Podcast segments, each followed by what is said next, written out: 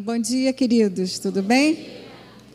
Nós vamos dar um pouquinho, só um, um, um como é que se diz? Um, um gostinho, mas um coverzinho, né? Porque não dá muito tempo, né, pastor, da gente pregar. Mas eu queria orar antes disso, que você possa baixar a sua cabeça. Pai, nós te agradecemos por essa manhã tão especial. Nós cantamos aqui, Abba Pai. Que privilégio é podermos cantar, Senhor, que Tu és o nosso Paizinho, o nosso Pai de amor. Que privilégio é, Senhor, Tu ter nos amado tanto ao ponto de ter dado Seu Filho por nós. Que privilégio é poder, Senhor, não sermos mais órfãos e termos o Espírito Santo morando dentro de nós, que nos guia a toda a verdade. Espírito Santo, tenha liberdade nessa manhã.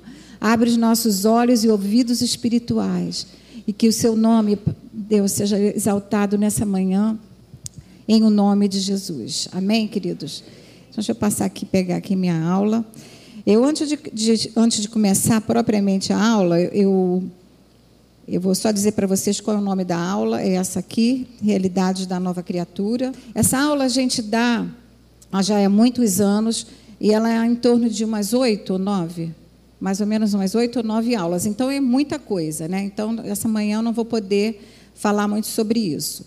E vou mostrar para vocês o objetivo geral dessa matéria: é mostrar ao aluno uma das maiores necessidades do cristão, que é conhecer quem Deus é e quem Ele é em Cristo Jesus, né? E como isso afeta a sua vida diária e o seu relacionamento com Deus.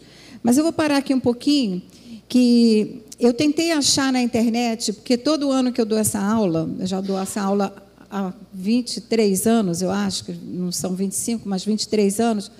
E eu, uma vez lendo um livro de um pastor, que não sei se você conhece, chamado Francis Chan. Quem já ouviu falar no Francis Chan? Poucas pessoas. É um livro maravilhoso para você comprar, chamado O Louco Amor.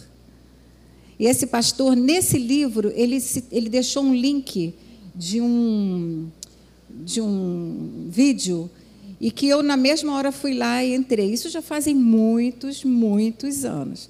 Então, eu quero pedir desculpa a vocês, porque eu tentei achar na internet algo mais atualizado, e eu achei. Eu achei algo bem mais atualizado. Mas o que acontece? Não está tão bem explicado como ele explicou, porque ele dá detalhes desse vídeo. E nesse outro, não. Esse outro é um vídeo bem mais científico e não tem uma, uma postura, né, e uma, uma, uma, como é que se diz? Uma, uma palavra mais bíblica. Né? Então, por isso que eu quero que você veja esse vídeo. São três minutinhos e pouco para a gente poder começar. Pode passar aí para mim. Presta atenção porque tem o inglês junto, mas tem a legenda. What, what, what you're seeing right now. First of all, this is the earth. Pode okay? apagar a luz. You're taking off from the earth from Southern California, and we're gonna we're gonna rise up for a little bit here. Okay, we're gonna pull away from it. We're gonna pull higher. Now this is at about 10 kilometers. Like if you climb Mount Everest, this is what you'd see. You'd see the curvature of the earth from that distance. Now you're gonna we're gonna climb up even higher. This is at 100 kilometers and you're a fourth of the way to the space station now. This is what you'd see. If you get to this level, you're considered an astronaut. Just if you ever get there. Okay, now we're going 100,000 kilometers. 100,000 kilometers from the Earth. You're a fourth of the way to the moon. That's what the Earth would look like.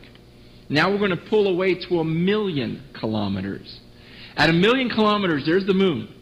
Okay? There's the moon. You can barely see the Earth. You're at a million kilometers now. You're past the past the moon, and uh, now we're going to go to 100 million kilometers. 100 million kilometers, you're still not to the sun. The sun's 93 million miles away. But now we're going to go to 10 trillion kilometers. Ten, there's the sun. Okay. You just passed the sun. Now you would see all of the planets at 10 trillion kilometers. And now we're at 10 to the 15th power. That means 10 with 15 zeros. I don't know what that number is. 15 zeros, and the sun's just like a bright dot amidst other stars. And now we're going to 10 light years away. At 10 light years away, come on, let's go. Zoom, there you go. 10 light years away. Now you just see the sun with like 11 other stars that are kind of its neighbors. You know, that, that, that that's our sun. And now we're going to go a thousand light years away.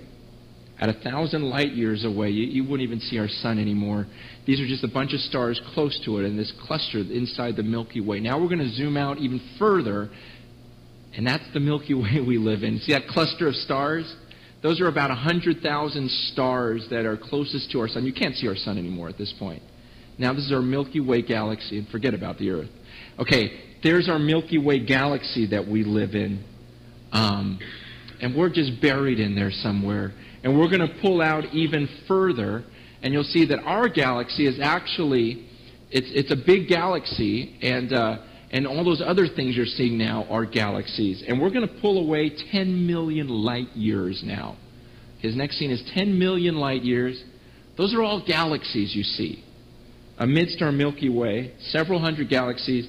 Now we're going to go 100 million light years away. This is the last one. We're going to zoom out to 100 million light years. Those are all clusters of galaxies. Galaxies and clusters of galaxies. You won't even see our Milky Way galaxy anymore amidst that. We don't have telescopes that go beyond that little sphere. Até aí. What, what, what you're Pode- seeing right now. Obrigada. First, Então, como eu falei, né, ele é bem antigo, mas eu gosto dessa, dessa tradução desse pastor, porque ele vai dando esses detalhes dessa distância, né? E hoje você entra lá no Google, você vai ver pelo Hubble, que é esse telescópio, coisas muito mais atualizadas, mas não tão- tão bem assim é, claras, né? Que eu queria deixar para vocês, que eu queria fazer uma pergunta para vocês. Quando você vê isso tudo, todo esse universo, Ali ele falou que nós estamos assim encaixados lá dentro dessa galáxia, perdido, né? Como ele falou, ele falou um termo, é escondidos. Como é que você se sente? Como é que você se sente? Alguém pode me dizer? Hum?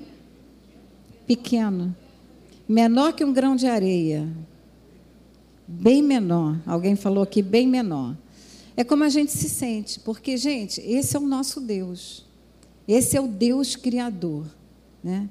que às vezes nós não temos a menor noção da grandiosidade dele, que nós perdemos essa sensibilidade e essa, esse temor e ao mesmo tempo essa admiração, né?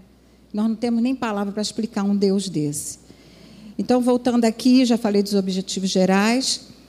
Esse nosso versículo base mas antes de eu, de eu, ler isso aqui, eu queria que, se você pudesse, acho que vai ser as duas únicas vezes que eu vou pedir para você abrir a Bíblia. Eu queria que você abrisse em Salmos, se você puder, por favor.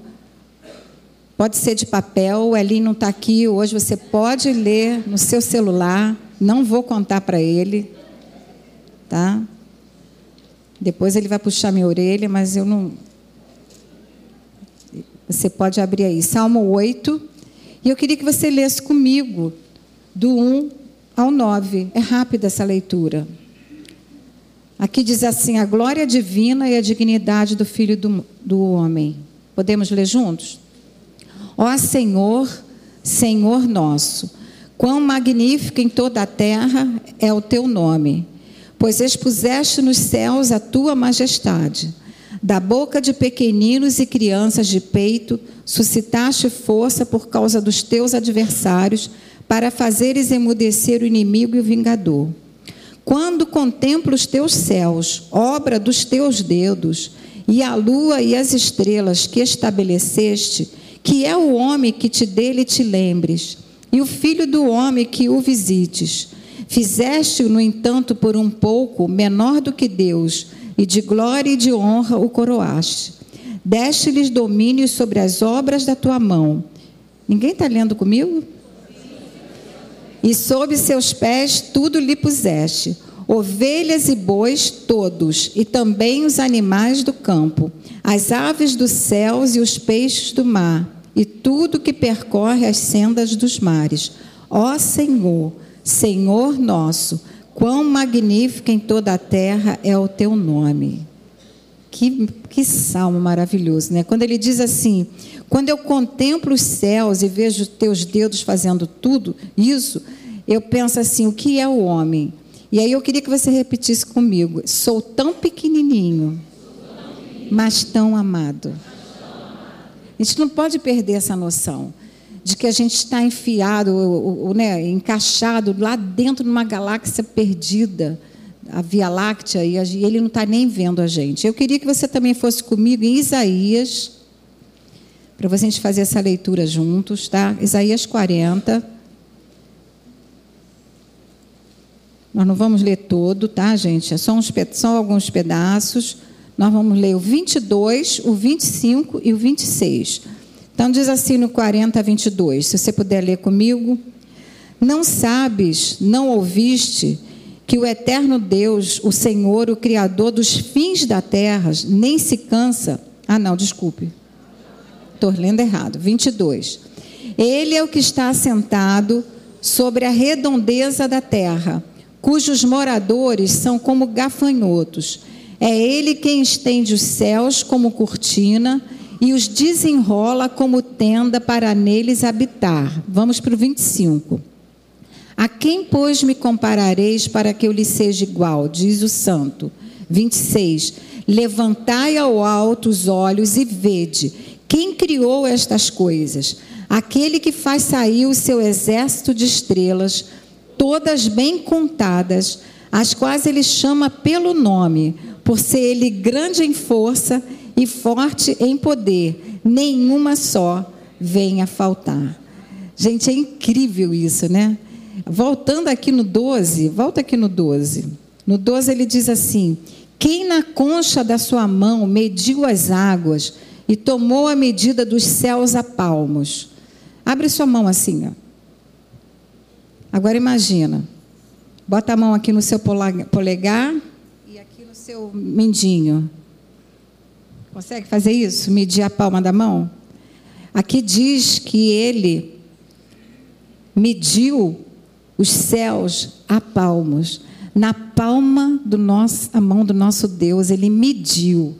E mais ainda, e diz que ele recolheu na terça parte de uma éfa o pó da terra e pesou os montes em romana e os outeiros em balança de precisão. Uau, né? Quer dizer que na concha da mão dele estão as águas, né? E a distância do seu polegar mínimo ao dedão, ele mede a largura e a profundidade do universo. Então, gente, é tremendo isso aqui, né? Diz que ele, além disso, ele conta todas as estrelas bem contadas, as quais ele chama pelo nome, cada uma delas. Aquilo que nós vimos aqui.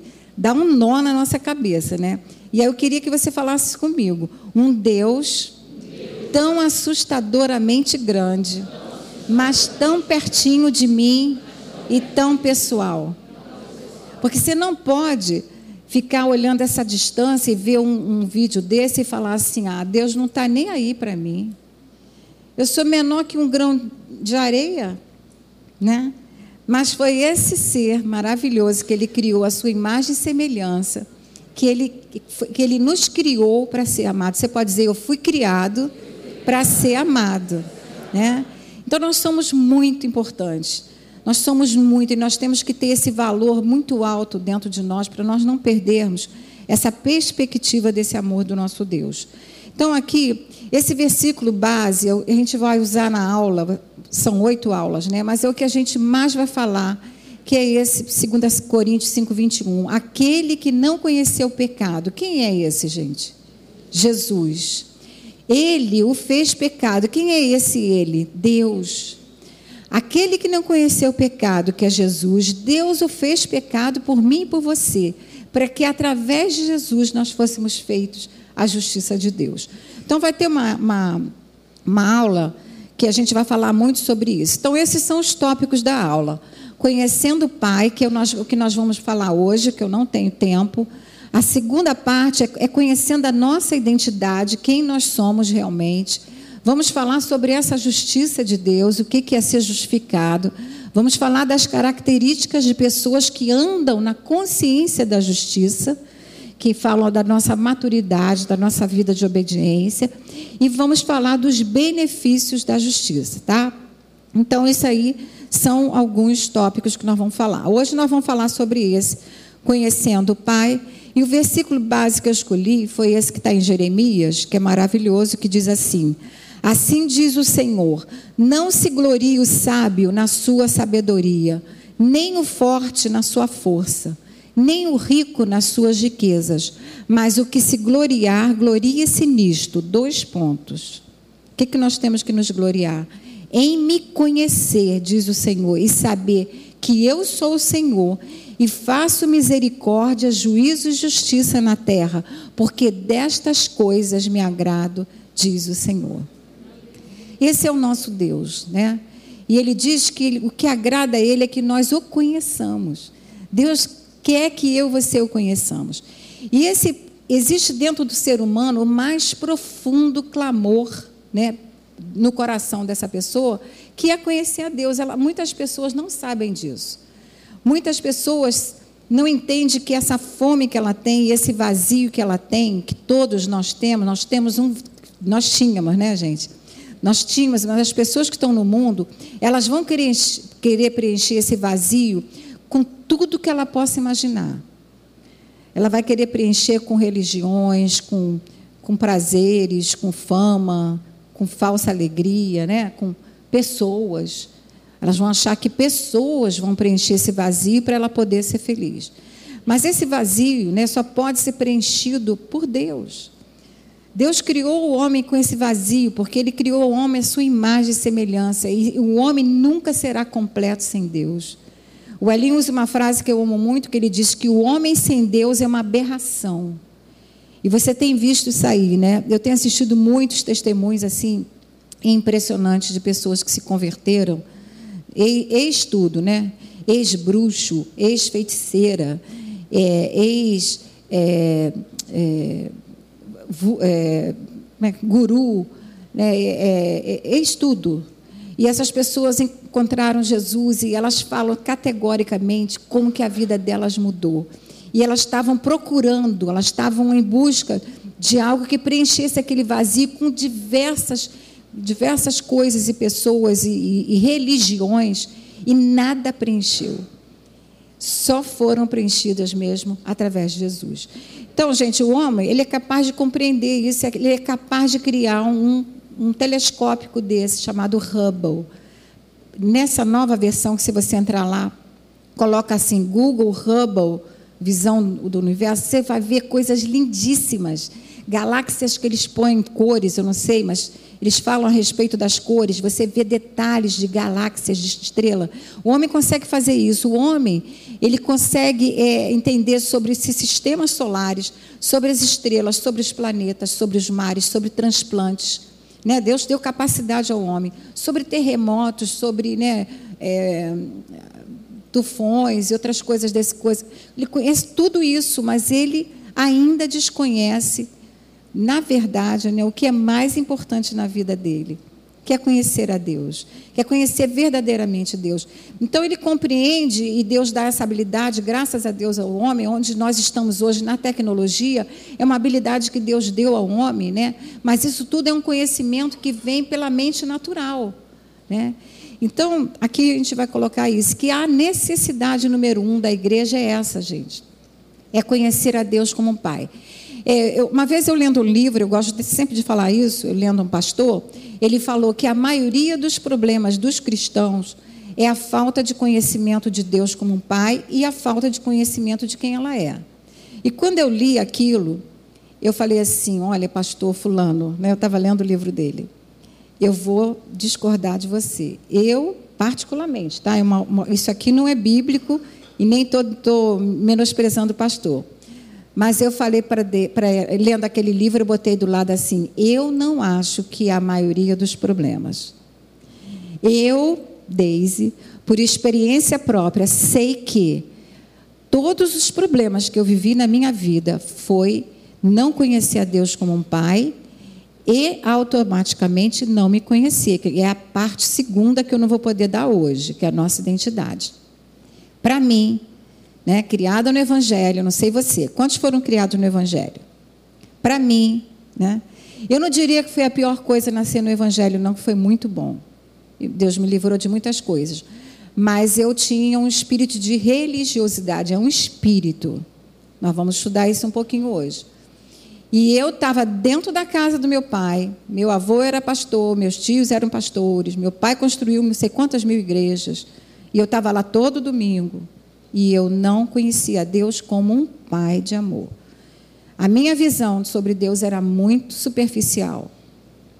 E isso me prejudicou muito durante muitos anos. Então, para mim, né, esse pastor falou que a maioria dos problemas dos cristãos, eu respeito.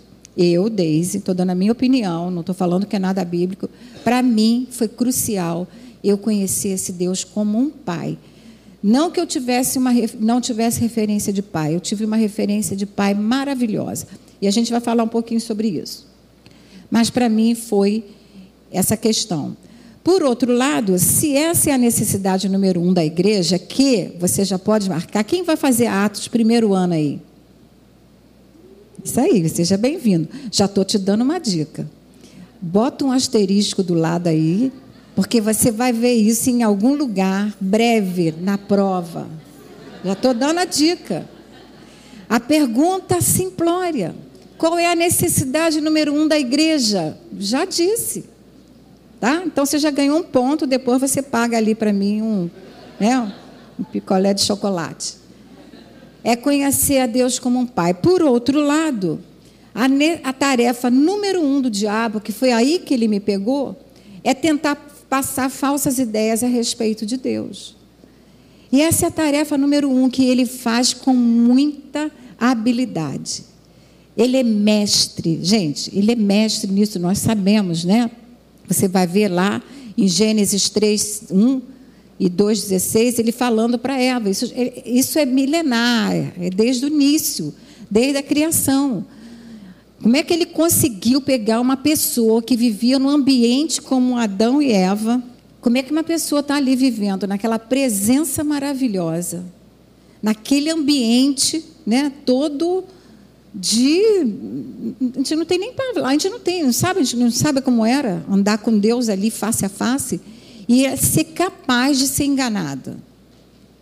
Como é que foi capaz de ser enganada? E tantos outros né, que a gente vê na Bíblia. Então, ele é expert nisso para passar falsas ideias. E foi o que ele falou para Eva. Foi, foi assim mesmo que Deus disse? Mas será que é isso tudo mesmo que Deus falou? Será que Deus não está querendo te esconder alguma coisa ou te privar de alguma coisa? Entendeu? Começou a, a trazer para Adão e Eva uma, uma dúvida a respeito de quem Deus era, do caráter, da natureza de Deus. Aqueles que andavam com ele, gente, não tinha, não tinha ninguém mais, só tinha eles dois, Deus e os animais. Né? Mas eles foram, foi capaz. Então, isso aí é um ponto muito sério, porque o diabo, ele faz isso com muito, muito, muita é, peculiaridade. Ele é expert nisso. Se ele conseguir passar para você que aquilo que nós cantamos, que Deus, o Pai é bom, se ele conseguir passar para você que Deus não é bom, que ele se esqueceu de você, que se ele te amasse, você não teria passado por tudo que você passou na sua infância.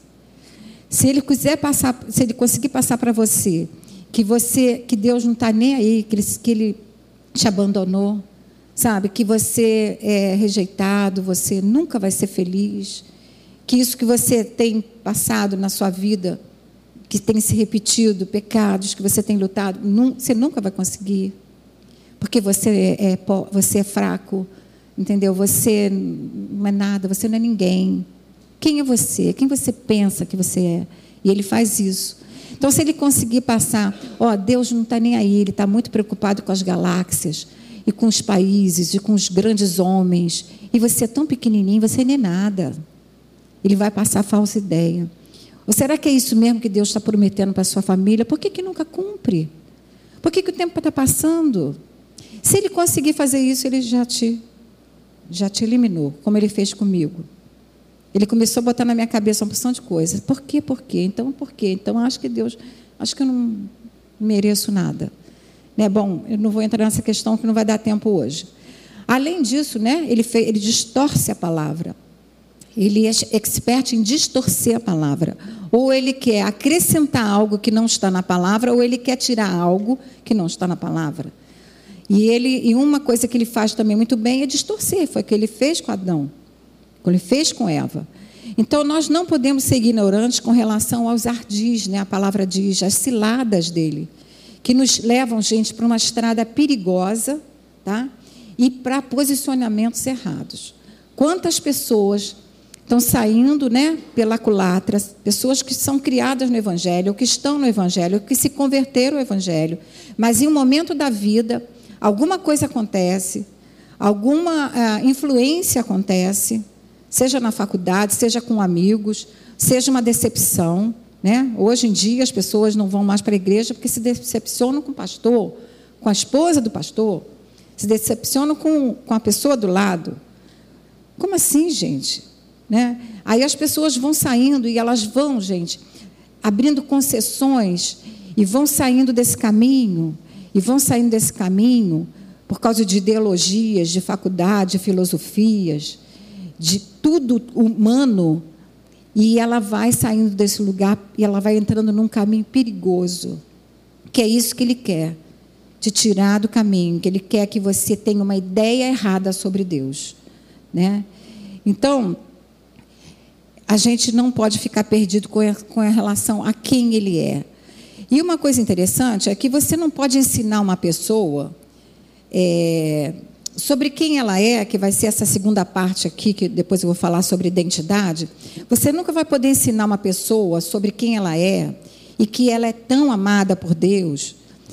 Aliás, que ela deve amar as pessoas, que ela deve perdoar as pessoas, que ela deve aceitar as pessoas e falar quem ela é, que hoje, hoje muito está sendo falado. Antigamente ninguém falava sobre a sua identidade, hoje está sendo falado até demais. É que você é tudo, você nem precisa de Deus, você pode tudo, você pode, né? não vou nem dizer quem é que está fazendo isso, mas existe um grupo de pessoas aí que está botando o eu acima de Deus. É, é, é, o, é um lado que vai puxando para o extremo, né? Aquele extremo. A gente não pode ficar no extremo.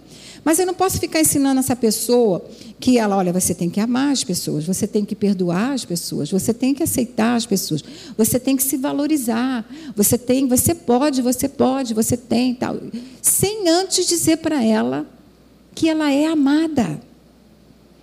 Porque eu só posso dar aquilo que eu tenho. Como é que eu vou amar uma pessoa e perdoar, gente, que não é uma coisa fácil?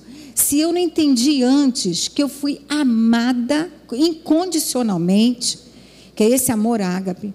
Eu não fui ensinada que esse Deus ele é bom, e eu fui ensinada sobre o caráter dele, a natureza imutável dele, sobre a, a, a rocha que é esse Deus, que pela graça dele, misericórdia, me amou me salvou, me perdoou, me aceitou, me libertou, me curou, curou das minhas feridas, do meu passado, das minhas dores.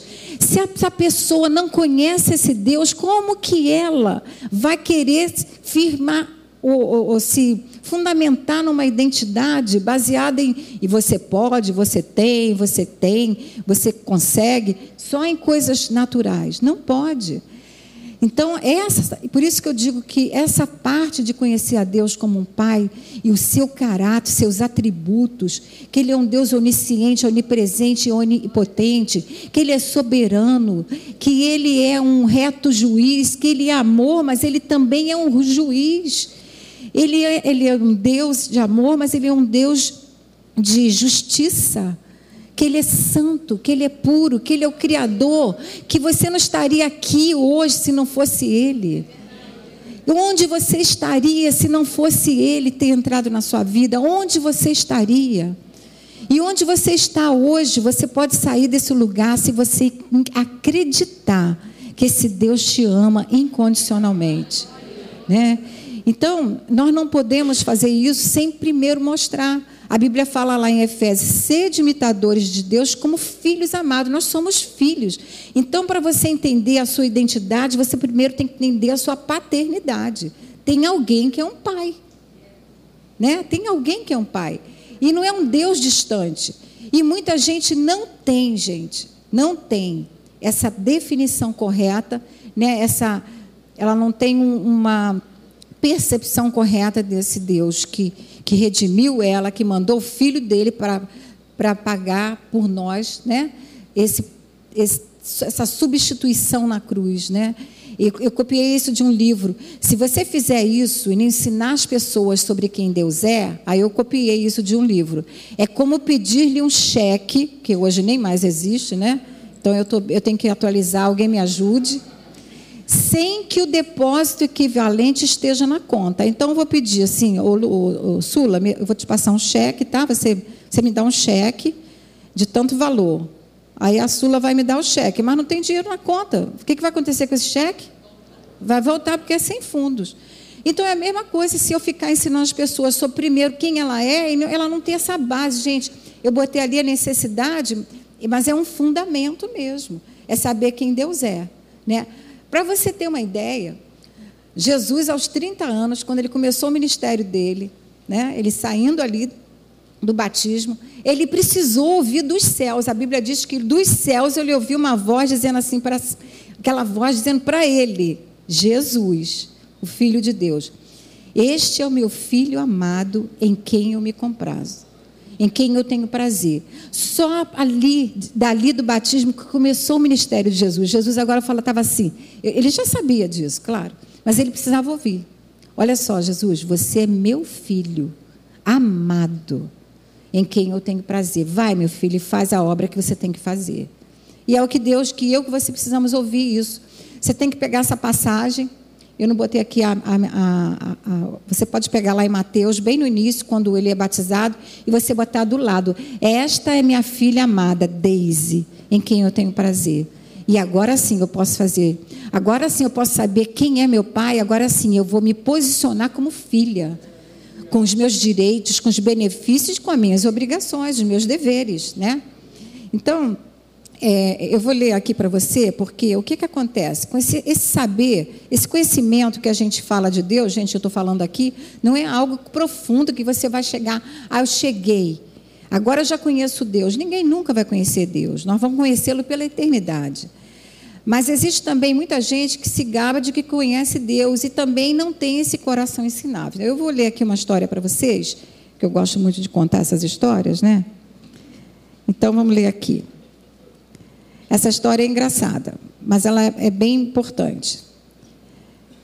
É o seguinte: em um largo era um filósofo, tá? Esse, esse aliás, essa, esse texto foi escrito por um filósofo brasileiro, não vou dar o nome, mas ele ele escreveu isso aqui.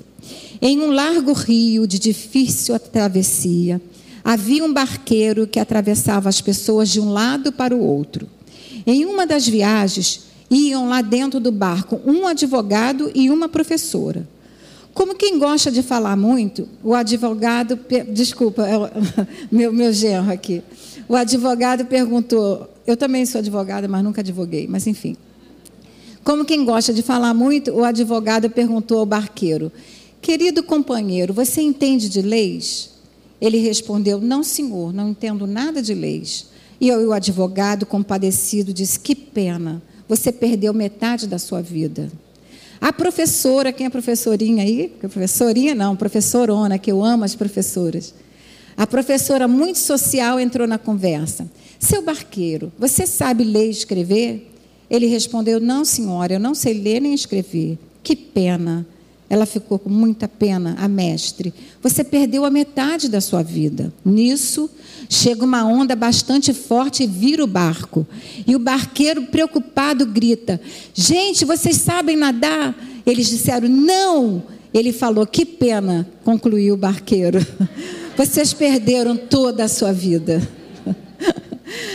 Não sabiam nadar, o barco virou, então não há saber maior ou saber menor, há saberes diferentes. Amém, queridos? O que eu quero dizer com isso? Eu acho que eu botei esse versículo. Aqui em 1 Coríntios 8, 1 diz assim: O saber ensoberbece, mas o amor edifica. Se alguém julga saber alguma coisa, com efeito não aprendeu ainda como convém saber. Tom. Isso aí, né? Paulo falou, chega a doer, né?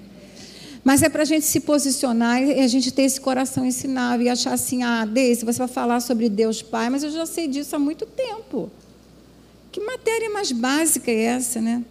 Bom, gente, se é básica para você, me perdoe, tá? Você está aqui nessa manhã ouvindo o básico do básico, mas para mim foi muito importante.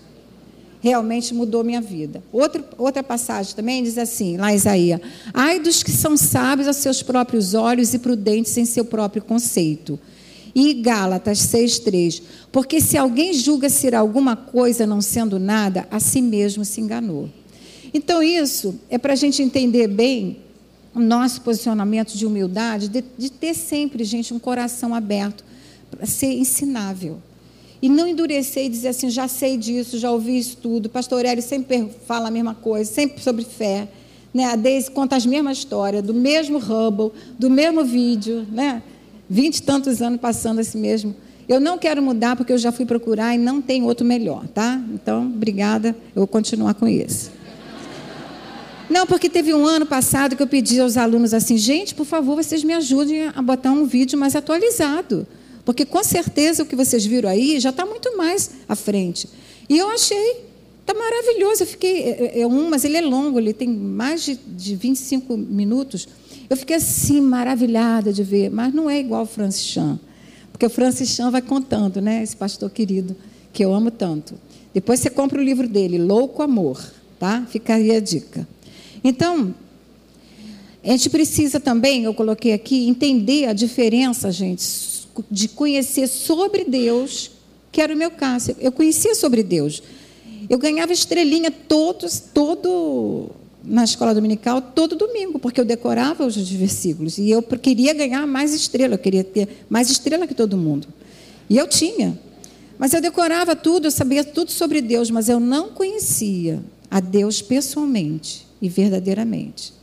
Né? O fato de a pessoa conhecer a Bíblia não significa que, né, conhecer sobre a Bíblia ou sobre os livros da Bíblia, não significa que ela conhece realmente a Deus. Eu vou contar aqui um caso, mas há muitos anos vocês devem, quem é da minha faixa de idade vai lembrar. Um pastor que, que um programa que tinha, ai meu Deus, eu só vou mostrar a minha idade, chamado J, J. Silvestre, vou olhar até para baixo que o programa se chamava O Céu é o Limite. Não é do tempo de vocês, tá? Não é do tempo de vocês. Não levanta a mão para ninguém saber a sua idade, deixa só eu pagar o mico. E eu me lembro que aquele pastor, ele ganhou lá, né? Ganhou, não sei o que, que ele ganhou, mas ele, o problema é que ele respondia todas as perguntas da Bíblia. Todas, todas. E o J. Silvestre, que acho que já até faleceu, né? Ele fazia as perguntas mais, gente, mais assim, incríveis, né? Incríveis, as perguntas mais, assim, capciosas. E ele respondia todas. No final, ele ganhou tudo, né? Mas o que, que acontece? É, o que eu soube depois, né, por pessoas, é que era um conhecimento puramente intelectual. Ele não não tinha menor relacionamento com o Espírito Santo, não conhecia o Espírito Santo. E hoje, gente, sem o Espírito Santo, não dá. Né? Não estou debochando desse pastor, nem estou criticando ele. Mas estou dizendo, não adianta você conhecer sobre a Bíblia, mas você não conhecer verdadeiramente o caráter desse Deus, os atributos, como eu já falei. Né? E nós, nós temos que nos esvaziar desse orgulho das nossas axiologias. Nós temos muitas axiologias, eu tinha muitas. Nossos preconceitos. Tem gente que chega na igreja e tem muito preconceito, que já veio de casa por causa dos seus pais, de tudo que se aprendeu, e é algo que você, a vida toda, gente. Imagina uma pessoa que, que não é cristã e que vem de uma outra né, é, religião, vamos dizer, porque cristianismo não é religião, cristianismo é um relacionamento com Deus mas que vem de um outro. Quem vem de outro, de outro, de outra religião e conheceu Jesus? Quantos? Muita gente. Imagina você ter que tirar tudo aquilo que você aprendeu. É muito difícil. Então a gente tem que se esvaziar dessas, desses nossos preconceitos, das nossas tradições, né, que nós aprendemos, para se você ter esse coração humilde e, e chegar a esse ponto aqui que eu botei, como Jó falou, né? Ah, não, eu botei isso aqui antes. Não importa em que ponto você esteja em sua caminhada com Deus, sempre há e haverá espaço para receber mais do conhecimento da revelação de quem Ele é. Você pode ser um teólogo, você pode ser um, um apóstolo, pode ser o que for, né? Mas vai ter sempre esse espaço para você. E eu queria colocar isso aqui Deixa eu ver aqui. Que o cristianismo, já falei, não é uma religião, ele é um relacionamento com Deus e ele é um poder transformador, gente. O cristianismo faz o que nenhuma religião pode fazer: transformar e mudar você numa nova natureza, né? numa nova pessoa, num ser que não existia antes. Né? Então, e a gente poder chegar, eu acho que eu não botei aqui, mas a gente poder chegar a esse ponto de Jó, quando ele disse lá no final do livro dele, no 42, 5, 6, eu te conhecia só de ouvir, que era o meu caso, mas agora os meus olhos te veem, por isso eu me abomino e me arrependo no pó e na cinza. Muitos de nós temos que chegar a esse ponto de dizer, ó oh, Senhor, eu pensava que eu te conhecia, mas eu só te conhecia só de ouvir. Mas agora os meus olhos espirituais, meus ouvidos te conhecem, né? Então vou passar aqui rápido. João, Jesus fez essa oração, né? A oração sacerdotal. Diz assim: "E a vida eterna é esta. Qual é a vida eterna? Que te conheçam a ti, o único Deus verdadeiro, e a Jesus Cristo a quem enviaste." Né? Então, gente, nós vamos passar a vida toda conhecendo esse Deus e nunca vai ter fim. Porque nós não, não, temos capacidade de conhecer esse Deus, né? São camadas e camadas de sabedoria, né? De conhecimento. E eu vou ler rapidamente, rapidamente um outro. Esse aqui é brincadeira, tá? Não, esse aqui é verdade. O outro que eu vou ler que é brincadeira. Esse aqui é verdade. Foi contado pelo pastor Rick Warren. Quem conhece o pastor Rick Warren? Uma vida com propósito, né, Martinha? Então a história é o seguinte ele conta: Eu ouvi contar a respeito de um canibal convertido. Tá? O cara era canibal, gente. O que, que canibal faz? Come gente. Eu ouvi contar a respeito de um canibal convertido nas ilhas do Mares do Sul que estava sentado perto de um grande caldeirão lendo sua Bíblia. Quando um antropólogo com um capacete se aproximou dele e perguntou: O que você está fazendo? Ele respondeu: Estou lendo a Bíblia. O antropólogo zombou e disse: Você não sabia que os homens modernos e civilizados rejeitaram esse livro? Não passa de um amontoado de mentiras. Você não deveria desperdiçar o seu tempo. O canibal olhou o antropólogo de alto a baixo e lentamente respondeu: Senhor, se não fosse por este livro, o senhor estaria agora dentro deste caldeirão. Essa é a história do pastor Rick Warren. E é isso mesmo, gente. O cristianismo, eu botei aqui, o nosso alvo é aprender sobre Deus, sobre Deus deve ser. Nosso alvo em aprender sobre Deus deve ser amá-lo mais profundamente. Você pode dizer isso comigo? Amá-lo mais profundamente, segui-lo mais de perto e conhecê-lo mais intimamente. Amém, queridos? Então, esse poder transformador, aquele canibal, a vida dele foi mudada. Né? A vida dele foi transformada e também o apetite dele. Ele não queria mais comer gente, né? Graças a Deus. Então, nossos apetites também mudam, né? Amém. Agora que agarrou. Então, gente, Paulo, é, Paulo nos mostra, não, vou, não vai dar tempo de eu ler isso aqui, eu vou passar rápido. Quanto tempo ainda tem? 20? 10? É, deixa eu passar aqui, vou correr. Isso aqui eu peguei também desse pastor John MacArthur. Ele diz o seguinte: existe importante, existe portanto apenas duas religiões que o mundo conheceu e vai conhecer. A, religi a religião da realização divina, que é o cristianismo bíblico, e a religião da realização humana, que inclui todos os outros tipos de religião, seja qual for o nome que elas sejam conhecidas. Então, o cristianismo não é uma religião. A religião pode mudar até o comportamento das pessoas, mas não muda o coração, a fonte dos desejos humanos, não muda a sua natureza. Então nós devemos estar prontos, gente, para mudança. Você está pronto para mudanças? Todos os dias nós temos que estar prontos para mudanças internas e significativas, né? Isso que é o evangelho das boas novas, mudanças, né? Boas novas e mudanças de vida. Então aqui em Daniel, ele diz assim: portanto, o meu povo será levado cativo por falta de entendimento. Você conhece isso. Esse aqui eu peguei do Elinho essa, essa semana passada, ele falou sobre isso. O meu povo, em Oséias, diz: está sendo destruído, porque lhe falta o conhecimento. Porque tu, sacerdote, rejeitaste, rejeitaste o conhecimento. Então, aqui, olha, o conhecimento que que que está sendo falado aqui, eu vou voltar aqui um instantinho, que está falando é que é incrível que Deus não está falando assim. O mundo está sendo destruído porque lhe falta conhecimento. O mundo está sendo destruído porque lhe falta entendimento. O mundo já está destruído. A palavra de Deus diz que ele jaz no maligno, mas está falando o meu povo. É o meu povo, né? Então, quando Jesus perguntou para os discípulos, quem andam dizendo aí que eu sou? Né? Jesus perguntou. Ah, uns disseram que você é Jeremias, outros disseram que você é Isaías, que você é um grande profeta. Mas vocês, quem dizem que eu sou?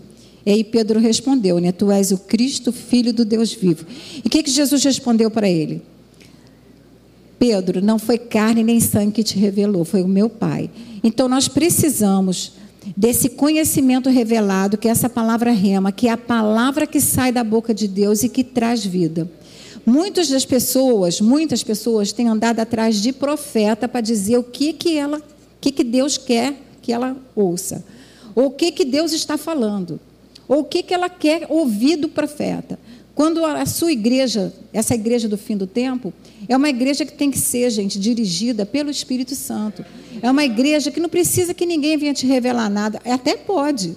Deus pode usar profetas, né? E palavra de conhecimento, de sabedoria. Mas Ele quer nos levar a esse nível que Pedro chegou ali, aquela hora. O que, quem deu aquela revelação para Pedro, Pedro foi Deus, foi o Espírito Santo. Então é esse conhecimento que vocês vão aprender nessa escola. Vocês vão aprender que crer corretamente sempre vai te levar a viver corretamente. Você vai aprender que a igreja ainda tem uma visão limitada e errada sobre Deus. Tem, tem, porque eu sou prova disso. Outra coisa, que a minha visão sobre Deus, ela tem que ser diferente da que o mundo tem, gente.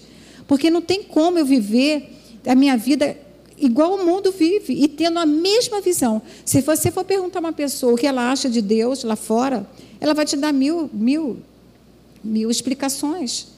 Mas nós, nós, nós temos um livro, nós temos uma palavra, eu vou ter que passar bem correndo. Então, aqui, e que estão baseadas nossas convicções sobre o Pai.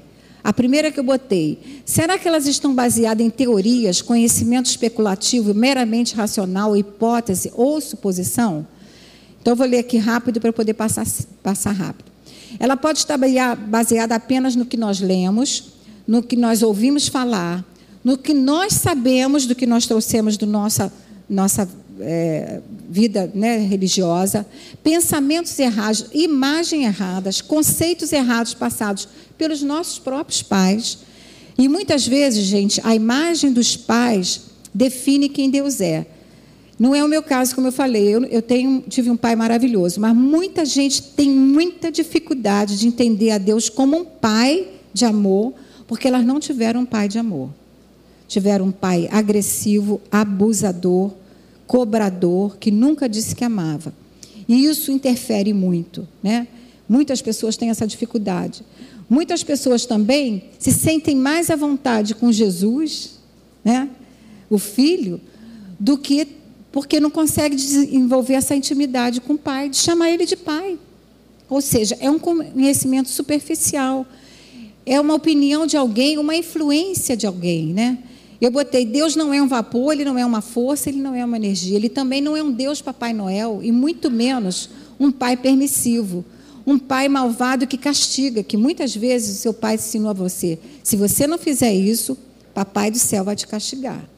E a pessoa cresce a vida inteira achando que esse Deus, que tudo que ela fizer, ela vai ser castigada. Então existem vários lados, né, que são são coisas que são passadas para nós, né? Então, às vezes, nós também criamos um Deus à nossa imagem e semelhança. Ou seja, aquele Deus que eu quero que ele seja. Que ele faça tudo o que eu quero, como eu quero e no tempo que eu quero. E não é assim. Né? Deus nos criou a imagem dele, não o contrário. Então, é, se der tempo, eu queria mostrar aqui o segundo item, é esse aqui, né? Nos acontecimentos. Vou ler, posso dar, dar tempo? Então vou ler aqui. Essa é engraçada, tá, gente? Não é nada bíblica nem nada, não, mas é bem legal. Vamos botar aqui. Essa é legal. Um ateu estava passeando em um bosque, admirando todo aquele acidente da evolução, né, gente? Porque ateu só crê na evolução, não crê na criação. Admirando todo aquele acidente da evolução que a evolução havia criado. E ele começou a falar: Mas que árvores majestosas, que poderosos rios, que belos animais. Lá ia ele dizendo consigo próprio. À medida que caminhava ao longo do rio, ouvia um ruído nos arbustos atrás de si. Ele virou-se para olhar. Foi então que ele viu um corpulento urso pardo caminhando na sua direção. Ele disparou a correr o mais rápido que podia. Olhou por cima do ombro e reparou que o, o urso já estava muito próximo. Ele aumentou a velocidade. Era tanto seu medo que lágrimas lhe vieram aos olhos. Olhou de novo por cima do ombro e desta vez o urso estava bem pertinho. O seu coração batia freneticamente, tentou imprimir maior velocidade. Foi então que ele tropeçou e caiu desamparado rolou no chão rapidamente e tentou levantar-se. Só que o urso já estava em cima dele procurando pegá-lo com a sua forte pata, pata esquerda e com a outra pata tentando agredi-lo ferozmente. Nesse preciso momento, o ateu clamou: Oh meu Deus! E aí o tempo parou, o urso ficou sem reação, o bosque mergulhou em silêncio, até o rio parou de correr. À medida que uma luz clara brilhava, uma voz vinda do céu disse: Tu negaste a minha existência durante todos estes anos, ensinaste aos outros que eu não existia e reduziu a minha criação a acidente cósmico. Esperas que eu te ajude agora a sair desse apuro? Devo eu esperar que tenha fé em mim? O ateu olhou diretamente para a luz e disse: É, seria hipócrita, hipócrita da minha parte pedir que de repente me passes a tratar como um cristão. Mas talvez você possa tornar o urso um cristão, perguntou para ele. Você pode tornar o urso um cristão? Muito bem, disse a voz. A luz foi embora, o rio voltou a correr e os sons da floresta voltaram. E então, o urso recolheu as patas, fez uma pausa, abaixou a cabeça e disse: Senhor, abençoe este alimento que agora vou comer. Amém.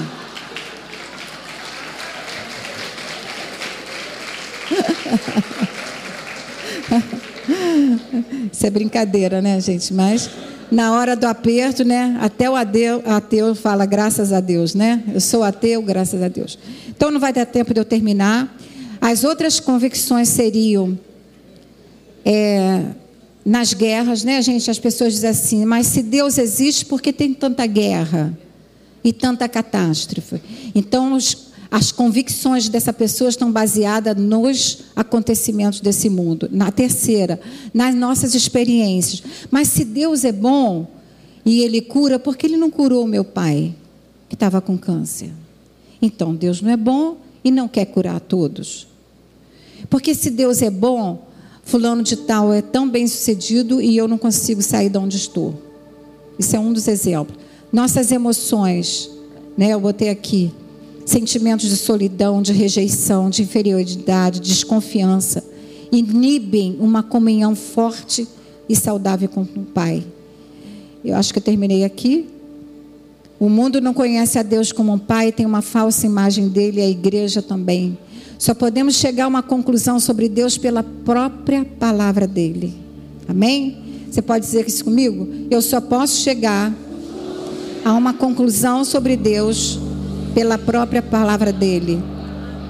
Pode repetir comigo? A Bíblia é a realidade máxima para a minha vida e é o bem mais precioso para eu conhecer verdadeiramente a Deus. Amém? E tem uma última que eu queria que você repetisse. Eu creio que a palavra de Deus é verdadeira, real, absoluta, imutável e não precisa ser atualizada. Ela é atual e ponto final. Amém, queridos? É isso aí. Aqui termina. Não vou conseguir terminar.